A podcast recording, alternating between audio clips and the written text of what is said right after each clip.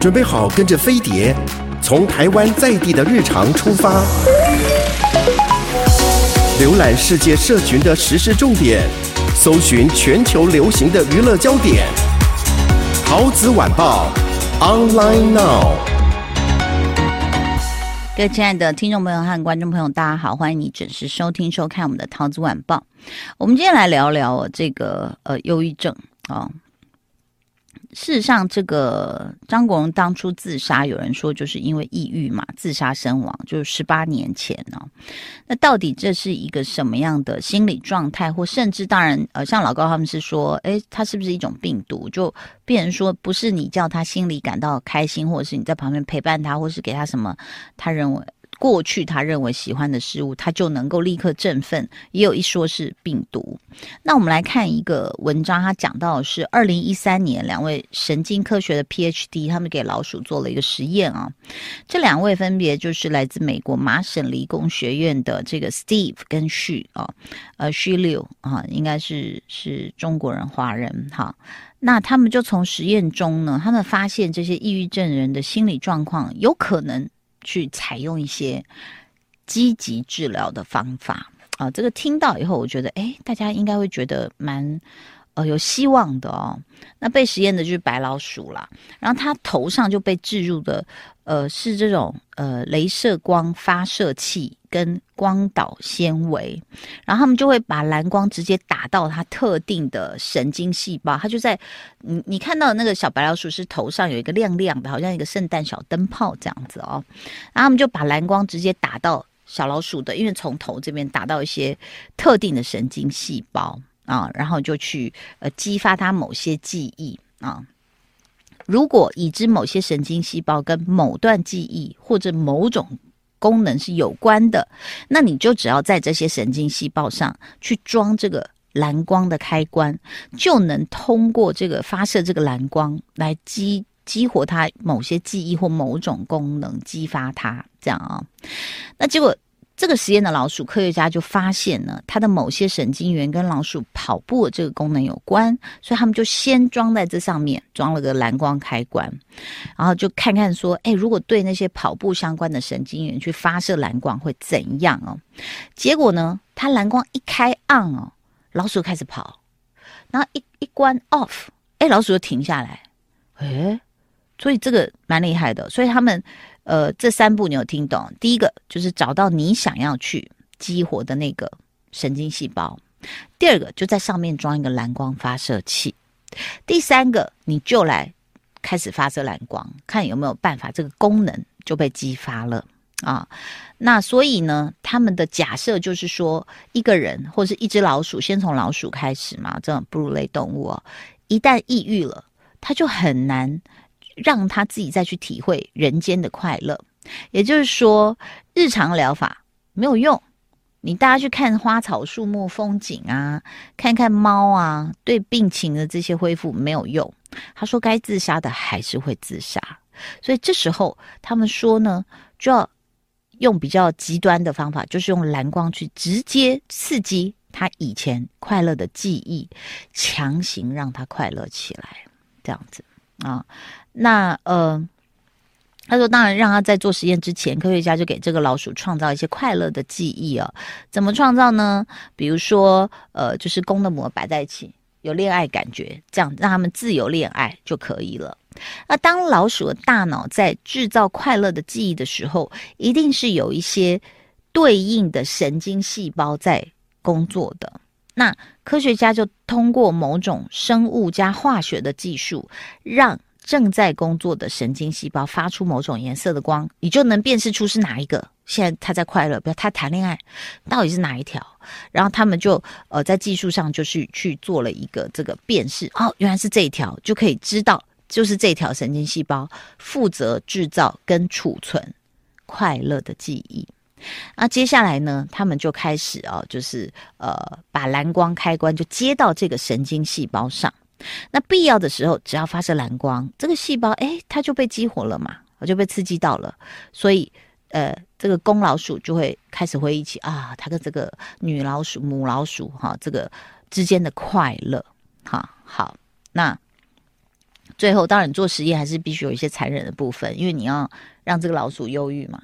所以他说他有这个快乐记忆了，对不对？好，接下来科学家就把这个老鼠关在一个暗无天日的很窄的管子里，不用几天，这个老鼠就忧郁了，这样子。然后他他的表现就生无可恋，生无可恋呐、以前爱吃的也不再吃了，没有求生欲了啊，就受不了了啊。那呃呃，通常情况下呢，这个让老鼠在白开水跟这个蔗糖水里面去选择。呃，百分之八十的状况当然是会选择蔗糖水的味道嘛，因为老鼠喜欢吃甜的。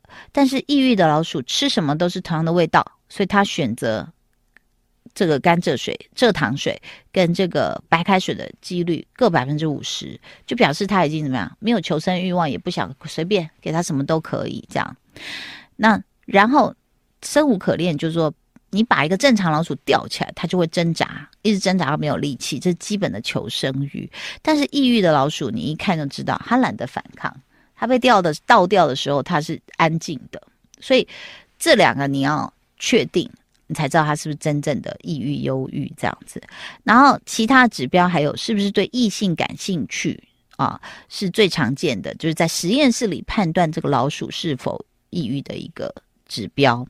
那刚才说，科学家不是先让他去产生了一些就是快乐的记忆嘛，然后再找到跟这些记忆相关的神经细胞去装蓝光的开关啊。那然后呢，他不是抑郁了吗？抑郁之后呢，他就立刻去打开他的蓝光开关，把老鼠之前就是啊，你曾经有过那一段美好的日子，你跟一个女生老鼠哦，这追来追去好开心，哈哈哈，这样子。结果呢？他说，他就一本来那个老鼠是倒吊不挣扎，他一开那个蓝光之后，老鼠开始挣扎，哎，就是就是本来没有斗志的老鼠，又开始重燃对生活的热情了。好歹至少他也开始求生了嘛，哦，那一开始他们说这个治疗效果是短暂的，就是蓝光的开关开一次，它被吊起来的时候反抗一次，但没有蓝光之后，老鼠被吊起来又懒得反抗了。好，但连续对老鼠进行蓝光治疗五天之后，科学家发现这次的治疗效果至少持续了二十四小时，也就是一直到第二天哦，老鼠被吊起来还是会反抗。所以你去激发你、刺激你快乐的记忆，对减轻抑郁的效果有希望是长久性的，至少看出来是二十四小时这样子。那而且呢，如果他们又发现了，如果我一直去刺激他这个快乐记忆的神经哦，可以让他脑中产生更多的新生的神经元。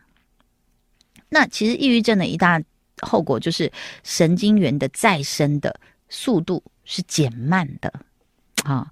那所以。事实上，呃，大大脑也是需要新陈代谢的嘛。那如果神经元再生速度变慢的话，我们的大脑反应就会减慢，过去的回忆会久久不能消散，新的记忆也难以形成。也就是说，人会被困于那些不愉快的回忆跟纠结，无法拥抱新的生活。我们今天在讲是这个所谓的忧郁症有没有办法用这个什么样的医疗方式？因为好像据我了解到的，大部分都还是有一些镇定的药物。这样子啊，然后让你反应变比较慢呐、啊、什么的。那但是现在我们听到这个是麻省理工学院的两个人他们做的这个实验，两个科学家做的实验啊。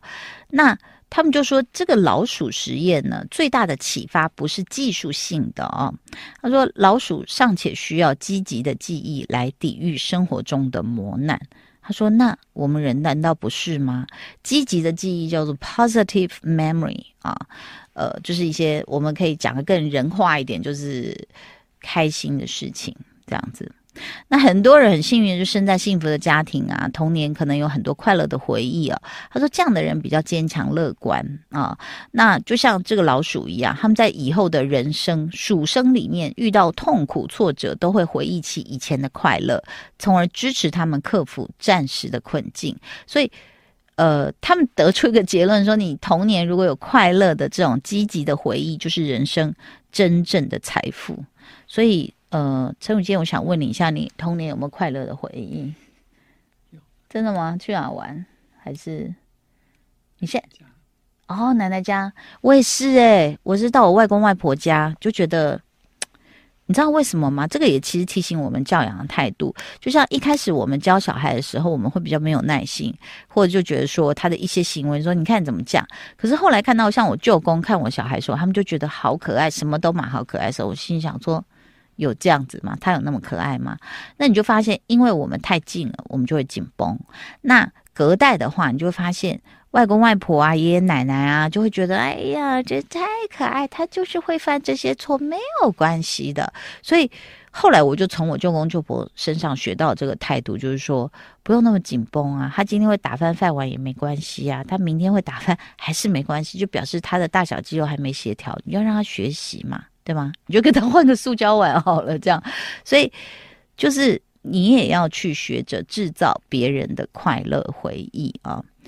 那为什么用蓝光去激发过去快乐回忆就可以抵抗忧郁呢？那重新去试图制造新的快乐却不行呢？科学家的解释是说，当你真正忧郁的时候是没有办法快乐的，你当下的心跟大脑都完全被呃忧郁、抑郁啊占据啊，哪怕把曾经让你开心的东西放你面前，你也没办法快乐，所以。唯一的办法就是直接用蓝光去强行唤醒你记忆深处曾经的美好。好，因为这些美好的记忆呢，你以为你忘了，其实它只是被储存在一个很深、很隐秘的地方，原封未动。所以，当他们被唤醒的时候，才有治愈这些抑郁的可能。这样。OK，所以事实上呢，到底什么这个技术什么时候能被用在人的身上啊？那其中一位他说，呃，目前已经是在做人体实验了，因为在人脑中如果放入这种所谓的激光的开关是太过危险，所以 MIT 麻省理工学院他们的另一组研究者就用了一个奇特的替代法。哈，著名神经学家蔡理慧教授他带领的这个 lab 实验室，实验室他们用特定频率的 LED 灯哦，在人眼上面去闪烁，希望可以达到直接用蓝光开关去刺激神经通路有一样的效果。那这个技术之前是被他的实验室用来治疗小老鼠的什么阿兹海默症？哎。我知道光的刺激，你看，比如说可以影响睡眠嘛，对不对？哈，呃，然后记忆，呃，或者是影响你的超能力。哎，这讲到哪里？Pokemon，对不对？biu 这样子，然后你就像那时候 Pokemon 有一集，就好像让日本很多小学生就受到那个蓝光刺激，就是头痛、恶心、呕吐什么的。所以其实光确实是会影响你的一些原来的这些功能，这样子哦。那有人讲哦。说这个抑郁、忧郁跟阿兹海默是有很大关联的，它本质上都是大脑新陈代谢的速度变慢，新生的神经元跟不上你坏掉或者是老旧的这些速度。那所以呢，这个不知道这这，因为他们都是叫做啊、，broken brain leads to broken thoughts。啊，broken thoughts lead to broken brain，意识跟物质之间的相互作用，所以在人脑上表现的很明显啊。那现在已经在人体实验了嘛？可能这五年、十年内，说不定这些呃忧郁症跟这个阿兹海默的这个治疗会有这个质量上的一个突破。那。呃，那突破可能就不是来自药物哦，因为其实很多那个有关所谓阿兹海默的这些药物实验，他们都宣告失败了哦。那一定是来自其他的疗法。对啊，因为我在想说，像药物，比如说你你讲到说真的跟睡眠相关的什么药物，其实好像后遗症都不太好，就是会。就是很多副作用啊，不是之前有造成梦游啊、嗜睡啊，或者是醒来之后就是呃变得比较恍神啊、精神不集中等等这样子。好，那所以呢，事实上就是大家如果说你自己觉得有一点抑郁的这种倾向啊，那是有一些方法是可以缓解。当然你要看医生啊，你看医生去找这种呃专业的指引是非常重要的。但是生活里面有一些啊，第一个。他叫你不要待在那种很狭小阴暗的地方，因为人是动物，就像他做小老鼠实验，他把它困在一个很窄的通道，他真的会就是发狂。所以他说，非必要的话，你不要一直在室内啦。好，抑郁比较严重的人都不想出门，你可以比如说一大早就出门去坐坐公车啦，哈，去看看海啊，去山上健行啊，都很好。我最近身边很多女性朋友都去爬山呢、真的是很厉害，就是大概是十公里左右这样子的爬山，这样我就觉得很佩服。好，如果你是不得不长时间待在室内工作的人，尽量选择面积大一点，然后呃楼层比较高的空间，就比较开阔啦哈。那大面积的窗户也比较好，就可以看到外面的自然景观或车水马龙，好，还有光线充足的地方，这样就可以让你有在半室外的一个感觉。所以我就在想说。为什么我那时候那么喜欢去巴厘岛？因为巴厘岛的建筑其实就是室内室外是互通的，你就会觉得很自在，然后又可以看外面的绿树啊、花，旁边吃早餐还有一池鱼在那里游啊。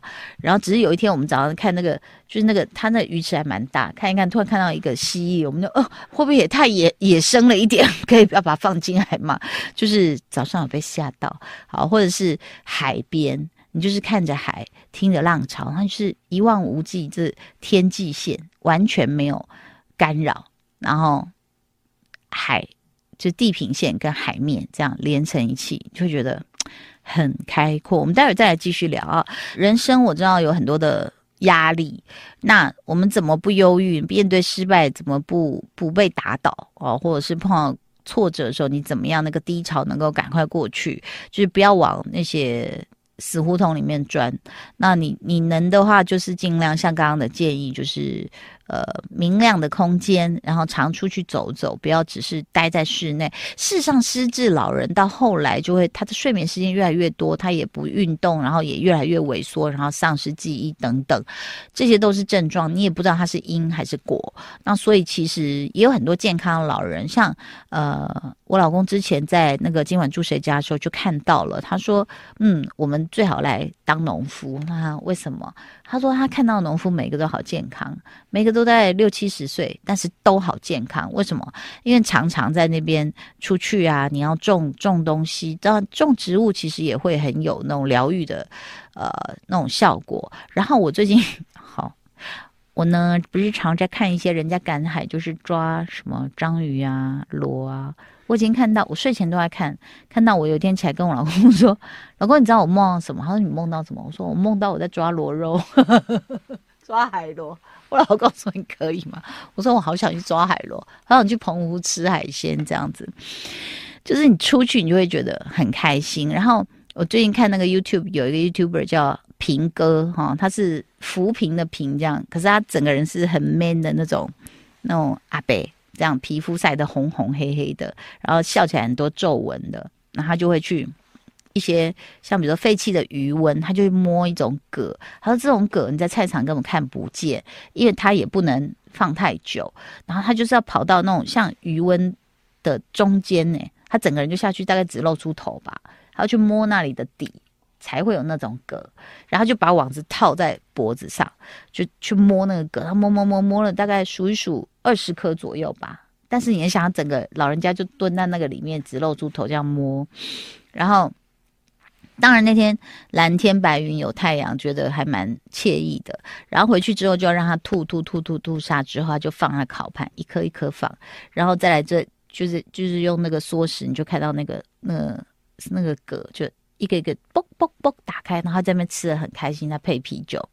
那就觉得很健康啊！我想说，为什么务农或者是不管是渔夫啊，什么夫什么夫哦，以前呢，当我们没有工业化的时候，我们没有那么可以大量采集或大量生产的工具的时候，我们会比较健康。为什么？因为就像他去，他也弄那种虾笼，就是放在河边，然后他说这个要两三天回来看，然后我想啊，哈。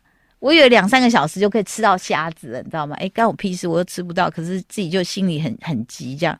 两三天之后他去的时候，刚好是霸王寒流来，一个虾笼里面带两三只，十个虾笼也就三十只。那你看他为什么他们健康？因为他用最原始的方法去捕获的时候，量不会大，那但是身体的劳动的力量还是在。你花了。一个下午在那边猛拉，然后你只能吃到十二十颗，那不健康吗？因为你花了很大的劳动力，然后吃也不会吃那么多，哦、呃，就是啊，比如说你真的是一个酒庄，你收了多少葡萄，你可以做几万瓶酒，这样没有，它就是刚好可能够他吃，够家人吃，大概就这样了。会去抓个螃蟹，你知道我看他们在抓螃蟹，我是好羡慕，但那个夹子要够长，因为你真的会发现螃蟹，因为我们通常看到螃蟹都死了嘛，对不对？它们就是活的嘛。你知道那螃蟹的一对螯，就是你叉子那个夹子才过去哦，他们是这样立刻是举起来这样咔诶，就这样掐你的叉子咔咔就跟你打架就对，你就想哇好有生命力，然后就看很少有人被夹到，我只看到一个，就大家都还蛮有经验的，然后就夹夹中间，然后把它丢到水桶里这样，然后两只的话就会对打，啊对打它就会捡到一些垃圾，什么玻璃罐，呃就把它放中间。就两只人比较不会对打，所以，哎，怎么聊到这里？就是不抑郁，大家要出去室室外这样子。然后呢，呃，他还有一个建议很好，他说必须自私，必须放弃，远离让你不舒服的人事物。真的是太好了。还有社交，他说为什么要社交呢？因为抑郁症的人总是脑中不断的自言自语、自我否定。那你出去跟人家社交，你的大脑就被迫被别的东西占据了。然后练身体也很重要，还有冥想。呃，大家可以上网去搜一搜怎么冥想哦。就是说冥想跟社交一样，可以改变你的神经的可塑性。还有最重要的一点是做感恩的练习，每天都在你的日记本上写下五件让你感恩的事。我很感恩你收听收看我们的节目，希望你能够继续这个好习惯哦。谢谢你啊，拜拜。